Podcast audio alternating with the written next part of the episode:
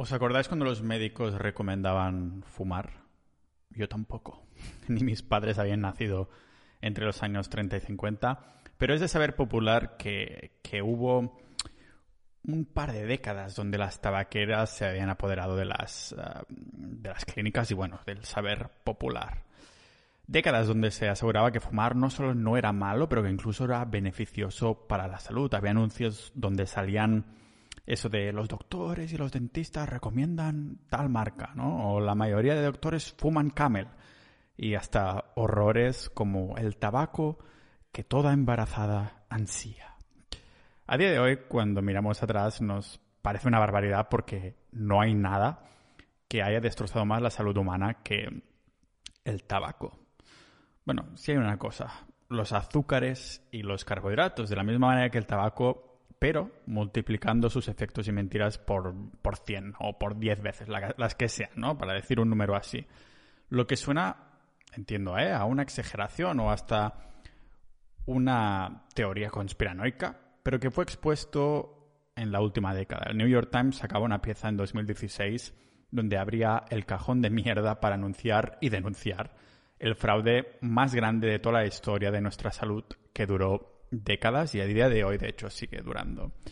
Décadas en las que la industria del azúcar pagó estudios amañados para apuntar a las grasas como las malas de la película, haciendo ahí recomendaciones dietéticas oficiales y públicas, claro, donde recomiendan un 60% de consumo de carbohidratos en nuestro día a día. Y sí, he dicho recomiendan y no recomendaban.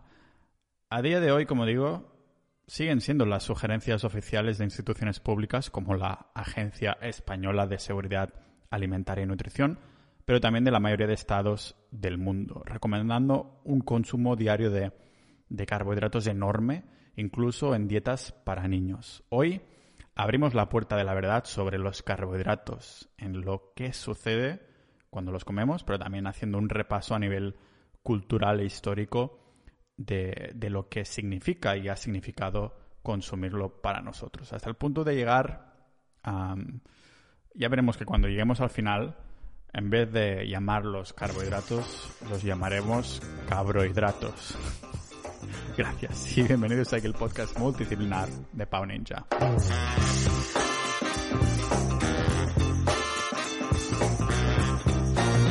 Antes de empezar, dar las gracias muy rápidamente a los miembros de Sociedad Ninja, lógicamente, que apoyan al podcast directamente. Ya somos una comunidad de más de 200 personas y que hablamos de todo tipo de cosas y somos, lógicamente, multipotenciales. Nos gustan un montón de temas, ¿vale? Últimamente estamos metidos más, yo que sé, en Bitcoin, salud y este tipo de cosas, pero también hablamos de historia, que hoy también en el episodio de hoy, aunque sea más de salud, también toco muchos temas de historia ah, que vamos a ver. Y después la otra persona, o más bien el otro grupo que tengo que dar las gracias es a ProK Drinks, que ya hablé de ella hace nada ya os dije que soy consumidor y el hecho de tener a Sociedad Ninja hace que no me tenga que vender al mejor postor para patrocinar episodios del podcast. Así que sabéis que es lícito que he estado tomando los probióticos. ¿Sabéis? En los últimos episodios que os decía que tuve una gastroenteritis bastante chunga y, te das cuenta ¿no? de la salud intestinal cuando la pierdes, dices, ostras, lo que acabo de perder. Entonces, no he podido evitar que mis ganas y mis intereses se gravitaran a montones a lo que es la flora, la, microbiota intestinal, y me he comprado libros, ah, lógicamente he hecho mucha más búsqueda de información sobre los probióticos, así que súper contentos de poder recomendaros a uh. Y lógicamente vais a tener un 10% de descuento utilizando el cupón PAUNINJA, ya sea si compráis kombucha o kefir de agua o como estoy tomando yo últimamente, que son básicamente las cápsulas veganas ah, con los bichitos dentro, ¿no? Para ah, mejorar la salud de la flora y demás. Así que muchas gracias y vamos a empezar, que hoy toca cositas, ¿no? Os comentaba ya al principio que el New York Times y, los nutricionistas en general no fueron los únicos bajo ah, esta última evidencia, ¿no? Que lo hayamos llamado tongo de los carbohidratos. Si lo miramos con el prisma de la historia, en el libro de Sapiens mismos, antes de entrar en, nutrición, si miramos solo la historia, en ese libro, que es uno de mis, favoritos, por cierto, se tacha como los, carbohidratos, como el engaño más grande de la historia, un engaño más grande que el de mi ex, ¿vale? Y el autor, Yuval Noah Harari, llamaba a la domesticación de los carbohidratos, a la agricultura, como el error más grande que hemos podido tener como seres humanos. Si miramos la agricultura como invento, vemos que se desarrolló en distintas partes del mundo, en distintas épocas, no muy lejanas en cuanto a tiempo, pero sí muy alejadas geográficamente, ¿no? Pero de una forma totalmente independiente. No hubo una sola cultura que se copiara de la otra, pero digamos que la agricultura floreció, literalmente, ¿vale? ¿Y por qué debería ser el peor invento? Bueno, primero los campesinos empezaron a trabajar más horas que nunca. Bueno, empezaron. Se crearon los campesinos porque se creó la agricultura, ¿no? Y entonces empezaron a trabajar más, horas que nunca, con un ah, riesgo de enfermedades y desnutrición mucho más alto que los cazadores y los recolectores, válgame la redundancia, ¿no? Ah, por un lado, eso de lavarse las manos era un sacrilegio en lo que sacrificabas agua ahorrada y por otro lado no tendría ningún sentido porque aún no se había descubierto las bacterias, ¿no? O sea, no, había lavado de, esto. Lo más trascendente es lo que los pueblos y las casas estaban, bueno, como sucias y las dietas se basaban principalmente en trigo, eh, que es mucho menos saludable que una dieta omnívora, ¿vale? Imaginaros comer todo el día trigo o pan, o todo el día pan, o todo el día patatas, ¿no? Os, os, dejo elegir alguna de estas cosas, pero es lo que tendríais que comer el resto de vuestras vidas casi. Con esto uno se somete a la supervivencia o al bienestar de los cultivos y el ganado, aunque principalmente cultivos, porque tener ganado es casi de ricos, ¿no? Es como un, un peldaño más en esa, en esa pirámide. Con datos oficiales vemos que se necesitan 25 kilos de grano para producir un kilo de carne de vacuno y aunque la de cerdo, gallina y demás animales es algo menor, sigue siendo mucho cuando eres pobre y vives al día a día, como los campesinos de esa época. Es decir, en vez de darle 25 kilos de grano a la vaca, preferirás no tener vaca y comer tú los 25 kilos de grano, ¿vale? Entonces, ¿qué lleva? Carne de vaca es mucho más nutritiva Ah, en cambio, grano, o sea, trigo simplemente, pues te faltan un montón de vitaminas, de minerales y este tipo de cosas, ¿vale? Así que había tanta dependencia de ese grano, de esos cultivos que millones de personas murieron a causa, pues, de hambrunas. Y claro, imagínate, hay una mala cosecha y entonces no puedes comer o comes aún peor, ¿no? Solo que el tiempo de las estaciones se salga un poco del lugar y llueva más que haga solo al revés, adiós, literalmente, ¿vale? Yendo tanto al día, solo nos podemos plantear una pregunta. ¿Domesticamos al trigo o el trigo nos domesticó a nosotros? Sea cual sea la respuesta, lo que no hace falta que nos cuestionemos es que la agricultura supuso mucho más que problemas para nuestra salud. Y la aliada como digo, no se quedó solo en la nutrición en, los agricultores. El hecho de que pudiéramos tener excedentes de comida para poder alimentarnos, paradójicamente, también hizo que se pudiera alimentar la política, las guerras, el arte y la filosofía. Se construyeron palacios, fortalezas, monumentos y templos con todos esos excedentes de comida y motivados para crear más. Estábamos todos ahí que queríamos más, ¿no? A recolectar más. Hasta finales de, la era moderna, más del 90% de, de los humanos eran campesinos que se levantaban cada mañana para trabajar en la tierra con el sudor ahí de su frente y el pequeño extra de comida que produjeran, pues en la mayoría de casos no iba para ellos. No, iba para la, minoría de, élites que lo dominaban todo.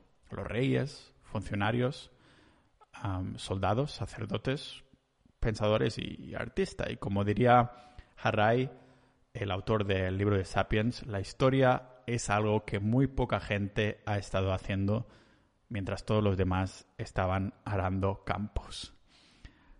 Claro, nos salió a cuenta los millones de personas que murieron para domesticar los carbohidratos y llegar a la sociedad actual.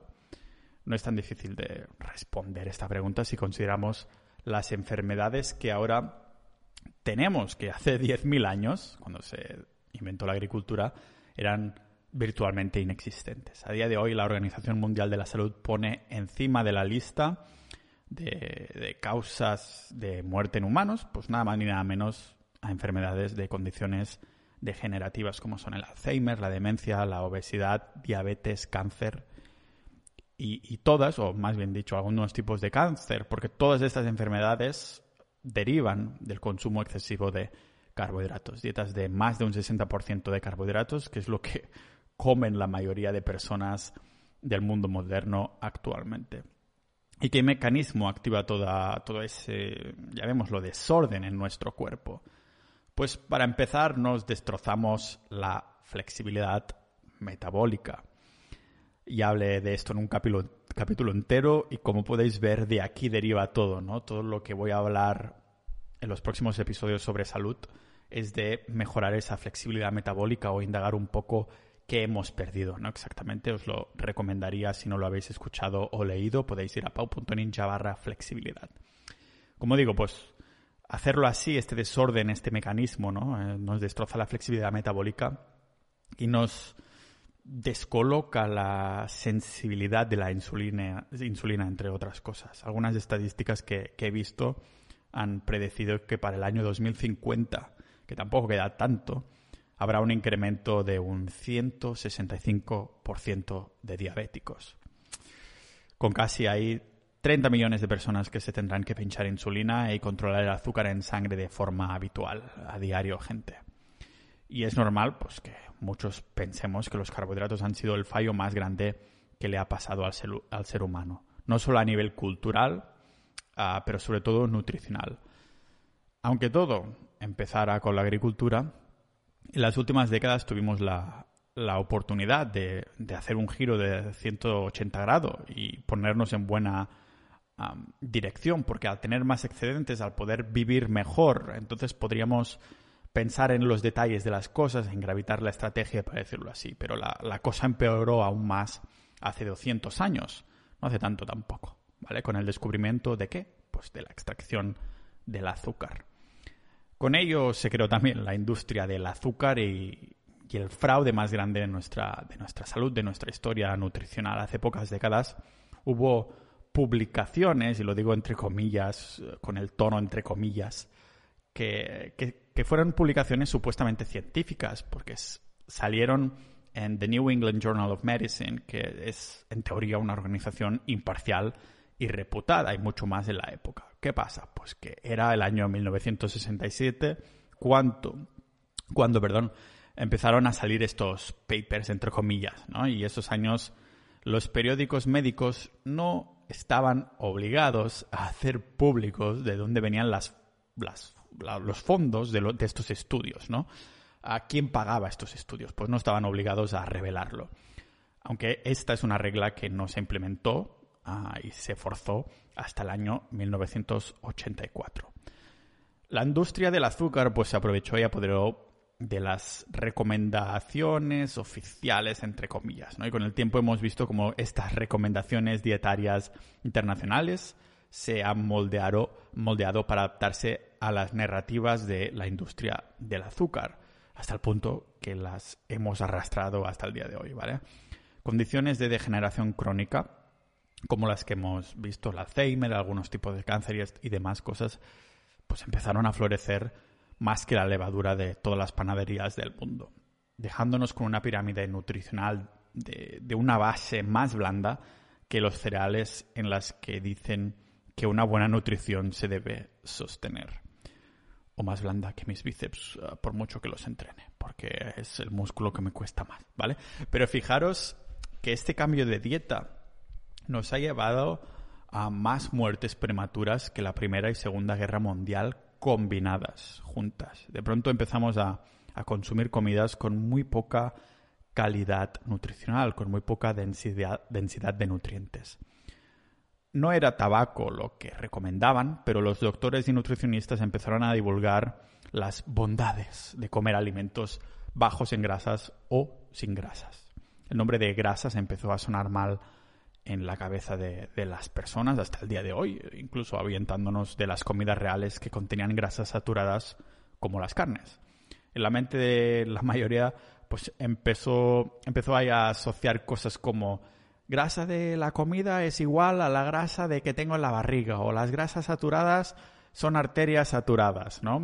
Ya fueron muy inteligentes poniendo estas terminologías ahí. Pero alguien tuvo que, haber en las últimas décadas que, fuera un, poco escéptico. Alguien tuvo que haber que hubiera dicho que los estudios pagados opacamente no iban en línea en la manera de comer de nuestros ancestros, o ni, ni siquiera la gente se lo planteaba a lo mejor. Que tenía que ser una tontería eliminar por un completo un macronutriente que, que hemos estado comiendo nada más ni nada menos que un par de millones de años, porque las grasas han sido fundamentales no solo por mantener a raya las hormonas y enfermedades, pero también para el desarrollo del cerebro, del cerebro humano. Por eso la hipótesis esta de la pirámide, ¿no? La hipotética pirámide nutricional de nuestros ancestros era al revés de lo que es ahora. Después de dos millones de años de evolución cerebral y física comiendo carne casi en exclusiva, de, pronto ah, habíamos llevado a los carbohidratos, ya sean simples o complejos, a la mesa de cada hogar y eliminando las grasas de más calidad. Y no lo digo yo, pero los antropólogos israelíes y portugueses que confirmaron que cuando se descubrió la agricultura, nuestra capacidad cerebral ah, medida ah, en centímetros cúbicos disminuyó por primera vez en toda la historia de la humanidad. Estamos hablando de 1500 1500 centímetros cúbicos a 1350 y creo que ahora estamos a 1200, una cosa así, una burrada. Después de haber crecido en cerebro durante años, ahora estamos tirando hacia atrás. Y lógicamente, como siempre, en las notas del episodio vais a tener todas las fuentes oficiales de estudios reputados y transparentes. Lógicamente, se ve quién paga los estudios ah, en las notas del episodio. Esto se traduce a que deberíamos mirar de mucho más cerca qué es lo que estamos comiendo a diario. No tanto desde un prisma de, tres categorías, de tres macronutrientes, ¿no? Porque la mayoría lo miramos así. ¿Qué estamos comiendo en grasas, qué estamos comiendo en proteínas y qué estamos comiendo en carbohidratos? Sino mirándolo más en la calidad que en la cantidad incluso. Porque lo que he dicho hasta ahora parece que esté, de algún modo, con estos estudios, con todo ese fraude y estas cosas, parece que esté castigando por completo todos los hidratos pero me refiero más bien a la mayoría de carbohidratos, ¿vale? Más que nada porque la mayoría de los que comemos son los que no nos aportan nada más que enfermedades y más ganas de comer, ¿vale? Muy poca densidad nutricional. 20 gramos de proteína de, de vaca se absorben o no se absorben de forma muy diferente dependiendo de la fuente de esta proteína, de esta vaca. Una vaca que ha crecido sin moverse, con antibióticos y se ha tratado solo como ganado industrial, como un objeto, producirá una calidad de carne directamente proporcional a su calidad de vida, es decir, una vida de mierda, una calidad de carne de mierda. ¿vale? La otra cara de la moneda es una vaca alimentada con pasto, lo que en inglés se llama grass fed, que, bueno, comiendo ahí del césped que le ha ofrecido la libertad de las praderas de la d'Aran, ¿vale? Pues con los hidratos de carbono pasa exactamente lo mismo. Los vegetales o frutas que son ricos en fibra y bien densos en nutrientes, no los pondríamos ahí en la misma categoría que un bocata que solo tiene carbohidratos, pero apenas una maldita vitamina. Estos vegetales tienen montones de fibra probiótica que nuestro, bueno, de alguna manera nutre esta microbiota intestinal, la famosa flora y fauna, ¿no? Toda esa vida que tenemos en la barriga y que apenas le prestamos atención. Pero claro, tenemos, por ejemplo, al ajo, a la cebolla o los espárragos y pocos más, que son comidas básicamente densas en hidratos, pero se metabolizan en su mayoría por las bacterias que tenemos en la barriga. Digo barriga muy en genérico, ¿vale? Con eso lo que se consigue es que eh, críen más de las bacterias que queremos, se repliquen y hagan mm, todo lo que hacen por nosotros estos pequeños amigos, porque hacen vitaminas, toman las riendas de nuestros neurotransmisores, balancean ahí la producción también de vitamina B y vitamina K y también mantienen intacto el tejido epitelial, que es algo que nos ayuda a controlar la inflación general, ¿vale? La inflación, un tema que nos hace volver un poco atrás a lo que decíamos de todas esas enfermedades que se están esparciendo como una plaga alrededor del mundo. Condiciones que en su mayoría son inflamatorias. Cuando hablamos de arterias taponadas, diabetes, Alzheimer o, cáncer, todas son enfermedades inflamatorias. Mi libro favorito en esta temática es Cerebro de Pan, que en inglés es Brain Drain, que el doctor uh, David Perlmutter entró a fondo en todo lo que provoca el consumo de carbohidratos uh, generalizados, tanto simples como frutas, como todo esto para nuestro cerebro, ¿vale? Me lo he leído ya dos veces y cuando un libro me gusta mucho me lo termino comprando en físico, no solo lo leo en el Kindle o lo escucho, sino que lo termino comprando en físico para poder ir dejándolo a gente de mi alrededor y poder divulgar un poco este tema. Pero claro, después de leer sobre estos temas, revisamos un poco la pirámide nutricional española y de muchos otros países y no, no nos queda otra que meternos las manos en la cabeza porque los cereales, los carbohidratos están en la base de esta pirámide, las grasas están como a la punta, como no, no, carne roja una vez a la semana, como mucho o algo así, ¿vale?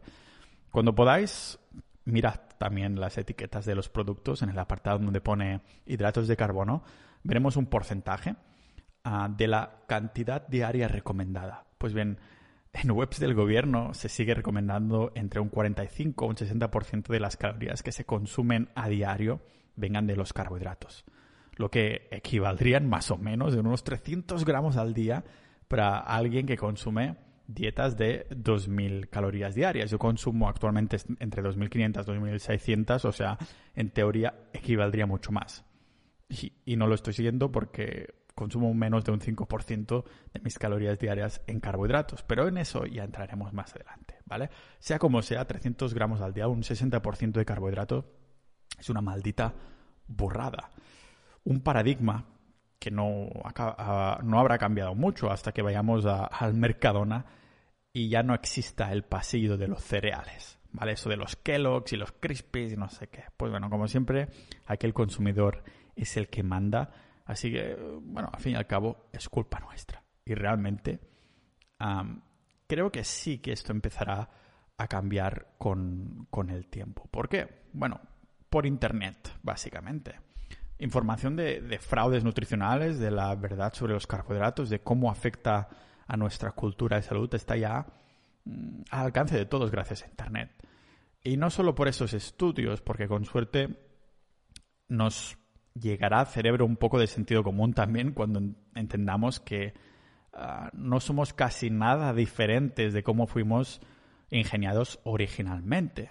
Bueno, un poquito más tontos desde el descubrimiento de la agricultura, Ah, pero aquí nos tenéis, ¿no? Comiendo como malditos pájaros. Tal vez tenga sentido comer ah, como hace decenas de miles de años, justo antes de que nuestra mm, expansión cerebral empezara a retroceder. Qué casualidad, ¿no? Tal vez tenga sentido probar de comer comidas abundantes en grasas y no tanto en carbohidratos. Ahí el cuerpo se adapta y empieza a producir las llamadas cetonas, que son unos cuerpos que hacen de, sustituto de la glucosa que nos dan los carbohidratos.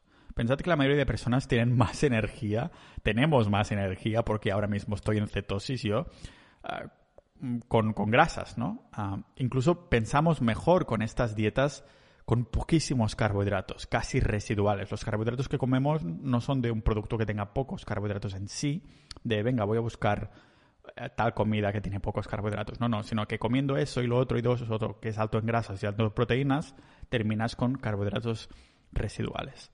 Y os lo digo como, como estoy diciendo por experiencia, ¿vale? Con carbohidratos el cerebro no puede jugar con todas las cartas. Una de estas cartas es el, el factor neurotrófico derivado del cerebro, que se dice BDNF, que el BDNF lo podríamos considerar como una especie de hormona del crecimiento, pero para el cerebro, ¿vale? Juega un papel en el crecimiento de las células de todo el cerebro, ¿vale? Y también influye en la manera en cómo estas células ah, se conectan, ¿vale? Lo que llamaríamos la neuroplasticidad. O sea que queremos tener un montón de este BDNF, ¿vale? Por esto el Journal of Medical Association, Association ah, siguió un grupo para analizar sus niveles de BDNF y vio también una relación directa con ciertas enfermedades. A menos cantidad de BDNF, más riesgo de demencia. Maneras de incrementar estos niveles de BDNF, pues el ayuno intermitente, de la que hablé en el último capítulo de salud, puede ser una manera, con el objetivo, lógicamente, de entrar en cetosis, tener esos cuerpos cetogénicos que sustituyen a los carbohidratos. Y otra manera de conseguirlo sería seguir una dieta cetogénica, que básicamente es alta en grasas y casi sin carbohidratos, ¿vale? Y también con ejercicio aeróbico, que esto sí es algo de lo que yo peco un poco, porque aunque voy a caminar cada día, soy más de levantar pesitas, ¿vale? Pero también consumiendo mm, especias, especias tipo cúrcuma, que han demostrado incrementar directamente estos niveles de BDNF. Si el Journal of Medical Association demostraba que a menos cantidades de BDNF más riesgo de demencia, el trabajo también de la doctora Martha Claire Morris de la Rush University of Chicago, has visto qué pronunciación en inglés, pues también lo confirmaba diciendo lo mismo, pero a la inversa. A más cantidad de BDNF, menos riesgo de demencia y Alzheimer, ¿vale? Pero a algunos no solo nos interesa ser más mentalmente sanos o avispados, ah, más avispados ahí que la abeja maya, pero también tener ahí unos progresos fitness, ¿no? Para mejorar físicamente de cómo de buenos estamos desnudos, literalmente. Y sanos, sanos, claro, eso también me olvidaba casi, ¿vale? En este sector, el sector fitness, se, nos ha dicho mucho que se necesitan carbohidratos para, la recuperación muscular. Hasta fuentes oficiales de algunos estados dicen que los hidratos cumplen una función de ah, ahorro de proteínas, lo que significa que ah, nuestro cuerpo busca glucógeno como un loco, como, como un desesperado, como fuente de energía principal. Y si no la encuentro, pues nos romperá el tejido muscular como energía. También se dice que si consumimos carbohidratos después de entrenar, ah, parece haber una respuesta súper deseada que hace ah, que nuestro cuerpo busque la forma de una estatua esculpida griega, ¿no? ¿Cuál sería el proceso? Que siempre se nos ha dicho, pues y que es así, de hecho, pues es rellenar el glucógeno de los músculos, que entonces se sube la hormona de la insulina, que ya sabemos que es muy anabólica, que muchos culturistas se la ciclan y todo y se vuelven diabéticos de tanto ciclar insulina. También se incrementa los, ah, la cantidad de agua que nuestros músculos almacenan y a más agua, más sensación de estar llenos y más grandotes parecemos. Y menos nivel de cortisol también, que es una hormona catabólica. ¿Vale? Vemos que en el mundo del fitness y hasta la nutrición en general se ha aceptado, ya se dice que consumir carbohidratos después del entrenamiento es, mandatorio casi para prevenir la pérdida muscular o ganar hipertrofia, músculo e inducir ahí la, la, reparación del músculo y estar bien buenos. Pero la afirmación que vengo a dar aquí es lo mal que hemos entendido a los carbohidratos a lo largo de la historia. ¿Vale? Ya lo dejé un poco explicado en los últimos episodios sobre salud, que no se necesitan carbohidratos para recuperarnos del ejercicio. Por ejemplo, varios estudios encontraron que la, proteína, específicamente el aminoácido de la leucina, hace subir también la insulina post-entreno del mismo modo que lo hacen los carbohidratos, al mismo nivel, ¿vale? Y otro estudio también analizó los batidos, esos típicos de proteínas, ¿no? Que combinaban los famosos gainers, que combinaban ahí hidratos de carbono con proteína y no vieron que aumentaran la recuperación muscular más que, el placebo que se bebió el grupo de control, ¿vale? Subía exactamente la, la recuperación muscular igual. Los estudios están muy bien, pero de nuevo, pues, si queremos ir a lo científico, usamos los estudios y vemos que tenemos razón. Y si no, pues podemos también incluso utilizar el sentido común, aunque cuesta un poquito más de venderlo, ¿no? Claro, utilizando el sentido común, ¿qué nos dice? No sé, ¿os imagináis eh, dos millones de años consumiendo carne con montones de grasas y casi nada de carbohidratos y que tuviéramos cuerpos que no son capaces de producir músculos cuando es la arma por excelencia para cazar y por lo tanto para obtener carne y por lo tanto para obtener grasas? No tendría sentido, ¿no? Seríamos el, el peor fallo de la naturaleza después de la invención de las horas de sueño, ¿no? ¿Para qué sirve dormir? Hombre, de algo servirá, ¿no? Si tenemos que estar un tercio del tiempo durmiendo. O sea, no hay... Es lo que intento decir, ¿no? Que no hay mejor ingeniera que la madre naturaleza. Y si ah, está el cuerpo ingeniado así es por algo. Hay otras cositas que podríamos destacar, pero quiero remarcar que yo tampoco abogo de hacer desaparecer los carbohidratos del todo por completo, por muy hater que, que haya sonado hasta ahora y por muy engaño que nos, bueno, que nos hayan tomado el pelo, especialmente a mí, ¿no? Que no me queda ninguno. No. Si existen los carbohidratos como macronutriente y los podemos procesar relativamente bien es por un buen motivo. De nuevo, la madre naturaleza no los habrá hecho digestibles para nosotros a corto plazo porque sí. Vemos que todas esas enfermedades degenerativas son por consumirlos a largo plazo. ¿Vale? Creo que los carbohidratos son como una especie de recurso de supervivencia, la, la carta Joker para alimentarnos con nuestro entorno. Por esto sí creo que deberíamos estar en cetosis el 80% del tiempo y el 20% de los días pues restantes revirtiendo la dieta. ¿Cómo? Pues con una dieta cetogénica cíclica en la que ya entraré más al detalle. Pues bueno, que una vez nos hemos adaptado a cetosis con esta comiendo mayoritariamente grasas, pues al cabo de varias semanas o meses, dependiendo de en qué estado estemos, pues la revertimos durante un par de días, ya digo, cada dos semanas o algo así, ciclando, recargando los carbohidratos. El motivo, pues lo de, que he comentado antes, el santo grial de la salud, ninjas de la vida. Conseguir más flexibilidad metabólica, el cuerpo, el cuerpo no se olvide de los carbohidratos, aunque no tenga que ser el máximo combustible que tengamos que usar, ¿vale? Somos capaces de procesar bien algunos carbohidratos porque no todos son iguales. Hay varias categorías y dentro de estas ah, pues existen también distintos grados de los sanos o perjudiciales que pueden ser para nuestro cerebro, microbiota y salud en general y sobre todo durante cuánto tiempo los consumimos. Yo creo que esto es clave. El ayuno intermitente nos ha enseñado que el periodo en que no comemos es tan importante como el periodo que comemos. Es decir, no tanto en macronutrientes y micronutrientes, sino tiempo. Yo creo que los carbohidratos pasa exactamente lo mismo. Si los consumimos a diario, por muy uh, complejos, simples, buenos o malos que, sean, si los consumimos a diario, yo creo que puede ser malo a largo plazo, ¿vale? Y yo creo que tendría que ser así, 80% cetosis, 20% carbohidratos, incluso algo menos, ¿vale? Tenemos, por ejemplo, los que llamamos, que a muchos se suenan los azúcares simples, que son carbohidratos con una o dos moléculas de, azúcar.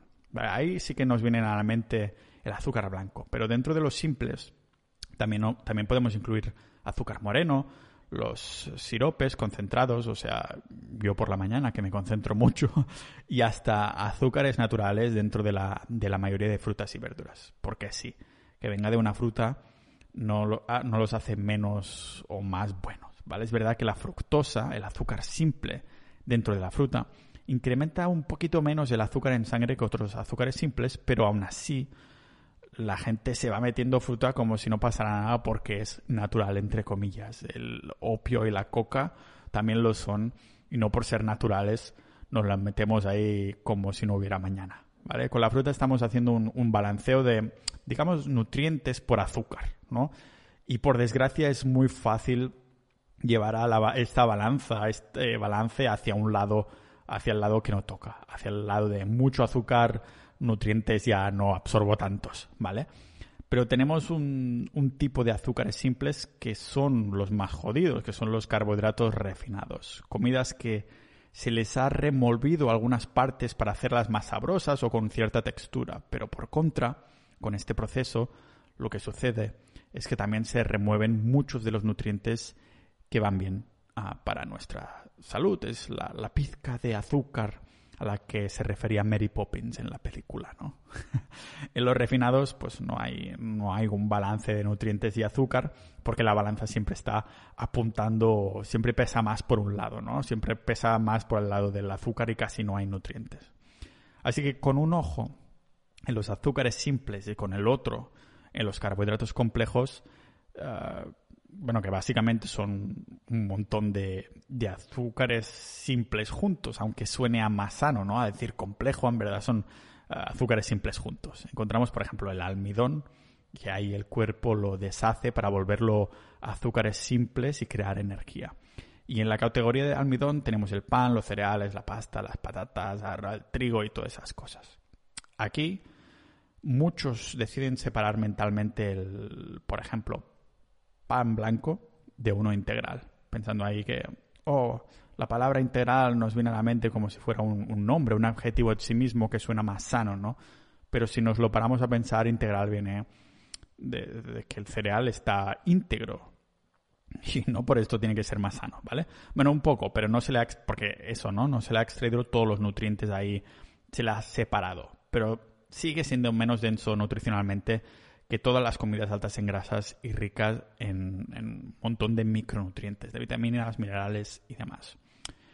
Pero como decía, aunque no lo parezca, no vengo a hacer únicamente de abogado del diablo porque hay un tipo de carbohidratos favorito de nuestro cuerpo, la fibra. Y también cuidado no nos pasemos con eso, ¿vale? Pero sí, es la fibra. Porque la fibra sí tiene estudios y metaanálisis recientes que confirman un vínculo directo entre, bueno, un buen consumo de fibra y menos riesgo de cáncer como el cáncer de mama.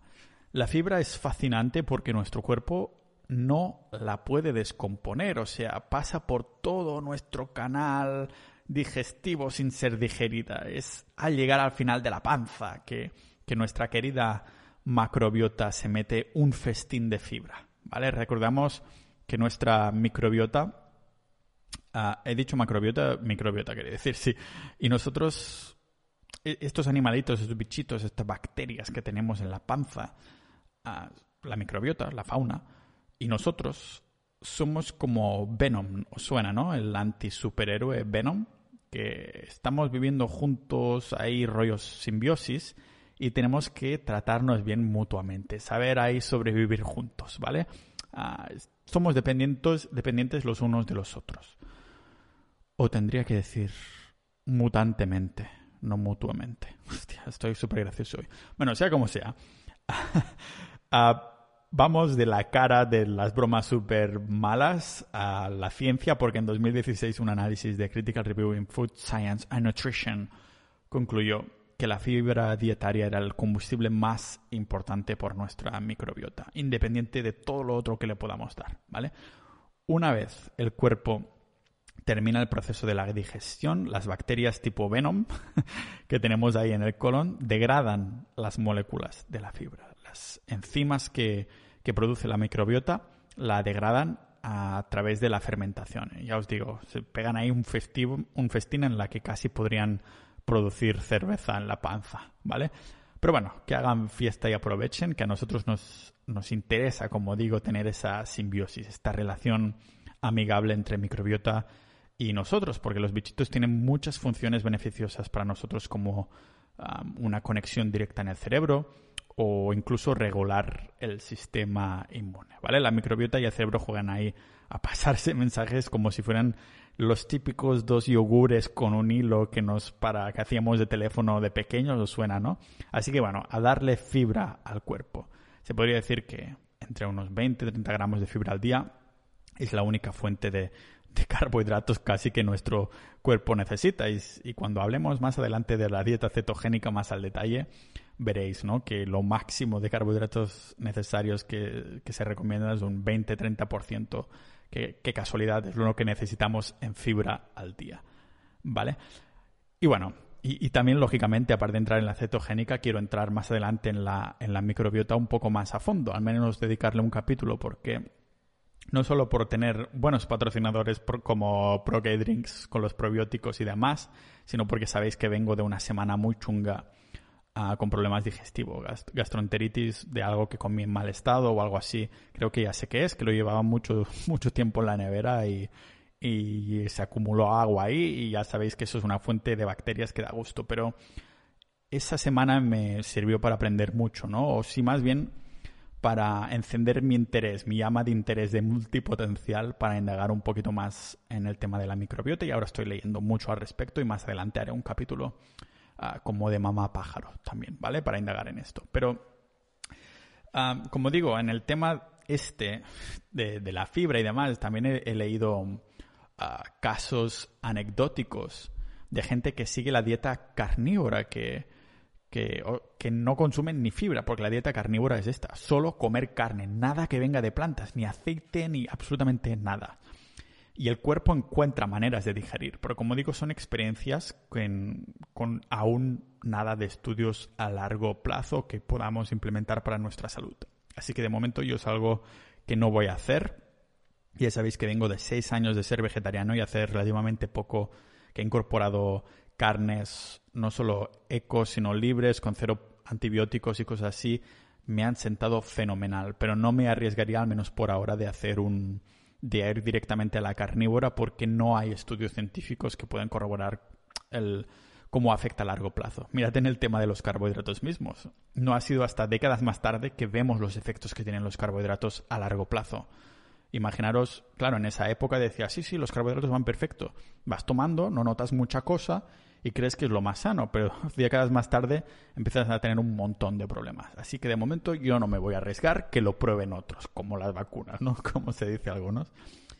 Pero de todas formas, ya os digo que yo consideraría dejar los carbohidratos un poquito, un poquito apartados, ¿no? Por eso estoy en cetosis, por eso solo como grasas y proteínas y poquitos carbohidratos, que vengan solo de fibras. Porque personalmente es lo que hago, ¿no? Por todo lo que hemos tratado aquí y que ya digo que ya me iré poniendo más prácticos en varios episodios, pero motivos no tengo pocos, digamos, ¿vale? Los únicos ah, meses de algún de algún modo, como os digo, he estado ahí a tope con la microbiota y es el motivo principal que he decidido dejar los carbohidratos. Por ella, ¿no? Por, por vosotros, bichitos, por la microbiota. La microbiota ha estado en la, en la Tierra de hace miles de millones de años, pero su investigación, esta ciencia, lleva mucho menos en la área de salud en general. Esto lo cuenta muy bien un libro que también me estoy leyendo ahora por las noches, que se llama I Contain Multitudes, que, habla básicamente de esto. Voy ahí a solo un 10%, pero ya me está gustando mucho porque ha entrado en la historia de la microbiota y lleva poquísimas décadas tomándose en serio este tipo de, este tipo de ciencia, ¿vale? Aún así, al ser una área bastante nueva, parece ser que la, caballería de los científicos que estudia la microbiota parece como que son un poquito antigrasas. Ah, puede deberse a que los estudios que se han hecho con las ratas, a las que se le ha dado dietas muy altas en lípidos, en grasas, pues empiezan a tener ahí problemas estomacales y otro tipo de problemas, ¿vale? De digestión y de, bueno, de mitocondria en general. Si miramos tan de cerca estos estudios como los científicos miraron en, el microscopio para ver las bacterias, pues veremos que estos estudios ah, sí les dieron dietas altas en grasas, pero también altas en azúcares.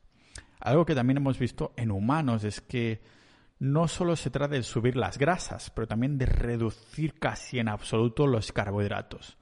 De lo contrario, podríamos arriesgar a que salgan problemas donde antes no habían. Y una pista de esto nos lo da otra vez la historia y el sentido común, porque los cambios más dramáticos que han ocurrido en la microbiota humana ocurrieron durante dos veces. La primera fue hace 10.000 años con la invención de la agricultura y la segunda hace 200 años. ¿Qué pasó entonces? Pues es cuando se descubrió cómo extraer el azúcar de los alimentos. Qué casualidad.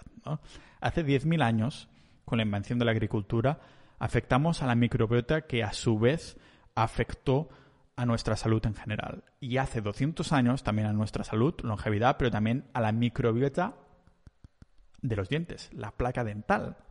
Y eso lo vemos en la ciudad, por ejemplo, de, italiana de Pompeya, después de que hubo ahí una erupción volcánica hace años, hace ya cientos de años, y los habitantes quedaron calcinados, convirtiéndose en momias casi al instante, eh, sus dientes quedaron también intactos al paso del tiempo y con las fotos que tenemos de esas ah, momificaciones podemos ver que los antiguos romanos tenían la dentadura perfecta, una época aún sin azúcares simples, ¿no? Y sin, sin dentistas. Lo que sí tenía era grano y mucha fibra, ¿vale? Esta última, como hemos visto, sí, siendo esencial, pero casi tan esencial como la salud de la relación amorosa de los Sonnenburg en su carrera profesional. ¿Por qué? Porque son marido y mujer, pero además investigan la microbiota juntos en ah, Stanford. Y también juntos publicaron el The Good Gut en inglés, ¿vale? El intestino feliz en español se llama este libro. De momento no me lo he leído aún porque estoy aún leyendo I Contain Multitudes y como digo, hoy intento que no sea tanto de microbiota, aunque lógicamente es un pilar importante que tenemos que mencionar, pero más en, todo ese fraude de los carbohidratos y cómo nos afectan a los carbohidratos y cómo nos afecta de buenas, entre comillas, las grasas, ¿no? Pues bien, esta pareja sacaron en 2016 un estudio donde pillaron animales de, laboratorio y simplemente los fibraron de... los, bueno, al contrario de fibrarse, los privaron de fibra probiótica, ¿vale? ¿Y qué pasó? Pues una caída dramática en la diversificación de, microbiota. Algo que no queremos para nuestra salud o panza, pero fueron capaces de volver a implementar esas especies bacterianas con un cambio de dieta. Excepto cuando les privaron de fibra totalmente, pero en esta vez durante varias generaciones. Y a la tercera generación, algunas de, de bueno, estas especies de la barriga se extinguieron del todo y no pudieron recuperarlo ni al cabo de. ni, haciendo un cambio de dieta. O sea, que estas ratas las privaron de, de, fibra, tuvieron hijos, los hijos tuvieron hijos, y ahí vieron que incluso cambiando de dieta no podían recuperar esa parte de la microbiota, esas bacterias específicas que se habían extinguido, ¿vale? ¿Y por qué debería preocuparnos algo así? Pues lo que sería bueno, yo creo que sería una demostración, ¿no? De si consideramos la manera en cómo los seres humanos han estado comiendo durante años y años, con el paso del, el paso del tiempo y en el cambio este de, de la dieta occidental, tal vez ya hayamos extinguido algunas de estas especies, o tal vez no, pero de no ser así queda claro que estamos en el abismo, que podría pasar, ¿no? El caso es que este es el motivo, el motivo por el que a algunos les sienta mejor o peor ciertos alimentos y el motivo por el que, por desgracia, algunos no podrán volver a una ah, dieta cetogénica primitiva súper alta en grasas naturales y naturales. Tal vez, no sé. Pero mm, yo creo que a nosotros nos debemos a nosotros mismos, de alguna manera, probarlo. ¿vale? Por eso lo he hecho yo y he visto que me sienta genial, con un montón de energía que tengo y demás. ¿Vale? Ya había entrado en el pasado, pero no me lo había tomado tan en serio. Creo que no había entrado en un estado de cetosis como estaba más últimamente. Porque, bueno, en las últimas décadas hemos visto como para recomendar de forma fraudulenta estos carbohidratos hemos tenido que meter miedo a las grasas, ¿no? Ya ha sido demostrado varias veces. Por ejemplo, cuando salió a la luz que la industria del azúcar había pagado unos 50.000 dólares de la época, yo creo que hoy sería un medio millón o así, a algunos científicos de Harvard para que manipularan los estudios y culparan las grasas. Estudios fraudulentos saliendo ahí del, horno a la misma velocidad que un horno saca barras de pan. estudios donde ponían las grasas a parir utilizando carnes tratadas con antibióticos y de una calidad mucho inferior a la, alimentada con pasto, ganado libre, ¿no? Las estadísticas que, he visto yo creo que no dejan lugar a dudas y lógicamente también lo pongo en las notas del episodio en, la calidad de las carnes que se usaron para, para, hacer estos estudios, ya digo, fraudulentos y para nada objetivos. Los antibióticos tienen un efecto devastador en la microbiota de todos los animales, nosotros, lógicamente, pero también la carne que vayamos a, a consumir, ¿vale? Y en consecuencia a su salud. Y si consumimos algo así, es de esperar que tenga una, un efecto también en nuestra microbiota y por lo tanto, mm, exacto, en, en nuestra salud. La conclusión es que no solo se puede vivir sin carbohidratos, sino que incluso puede ser una elección que la mayoría de personas deberían hacer, probar si quieren mejor salud y longevidad en general. Al menos, como digo, probarlo. No lo digo yo pero todos estos estudios científicos actuales que, ah, que esta vez es mucho más difícil que saquen resultados ahí sesgados. ¿Por qué? Pues porque ahora tenemos Internet. Cualquiera puede analizar de dónde vienen los ingresos, uh, quién paga esos estudios, cuál es el propósito y, y, cagarse de ello en Twitter, ¿no? Por esto creo que cada vez avanzamos más deprisa y a la vez damos más importancia a la transparencia y honestidad de las empresas. Porque porque bueno, no queremos que nos machaquen en Twitter, ¿vale? Las empresas no lo quieren, que ya saben que eso podría ser su, su ruina y por tanto mejor ser honesto y transparente que si no se cagan en nosotros, ¿vale? Así que bueno, estamos cansados ya y, y enfadados en general que nos traten de tontos y mangonen como hicieron con el tabaco o la industria del azúcar. Así que bueno, vivir sin carbohidratos yo creo que no es solo eliminar este macronutriente, al menos durante un tiempo, pero aumentar significativamente las grasas. De nuevo, las grasas ha sido el combustible principal que, ha hecho prosperar a los humanos durante milenios. Con ellas, pues hemos desarrollado estos cerebritos que, que, mm, bueno, que ningún otro ser vivo ha desarrollado y hemos llegado a dominar la Tierra literalmente. Los carbohidratos, por su lado, han sido como, bueno, como los esteroides, ahora que estábamos tocando cosas del fitness, ¿vale? Ese esteroide, ese chute que te dices necesitar a corto o medio plazo para estar mejor, pero no es hasta el cabo de décadas que vemos las repercusiones que han tenido para nuestra salud.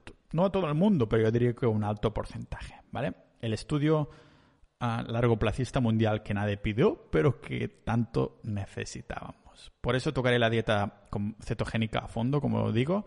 La dieta está alta en grasas con proteínas cuidadas y con carbohidratos bajos, solo fibrosos. Para, de alguna manera, poder revertir por completo la pirámide alimentaria actual y oficial y ver cómo nos sentimos. No es casualidad que, que yo personalmente me noto con más foco y energía que nunca.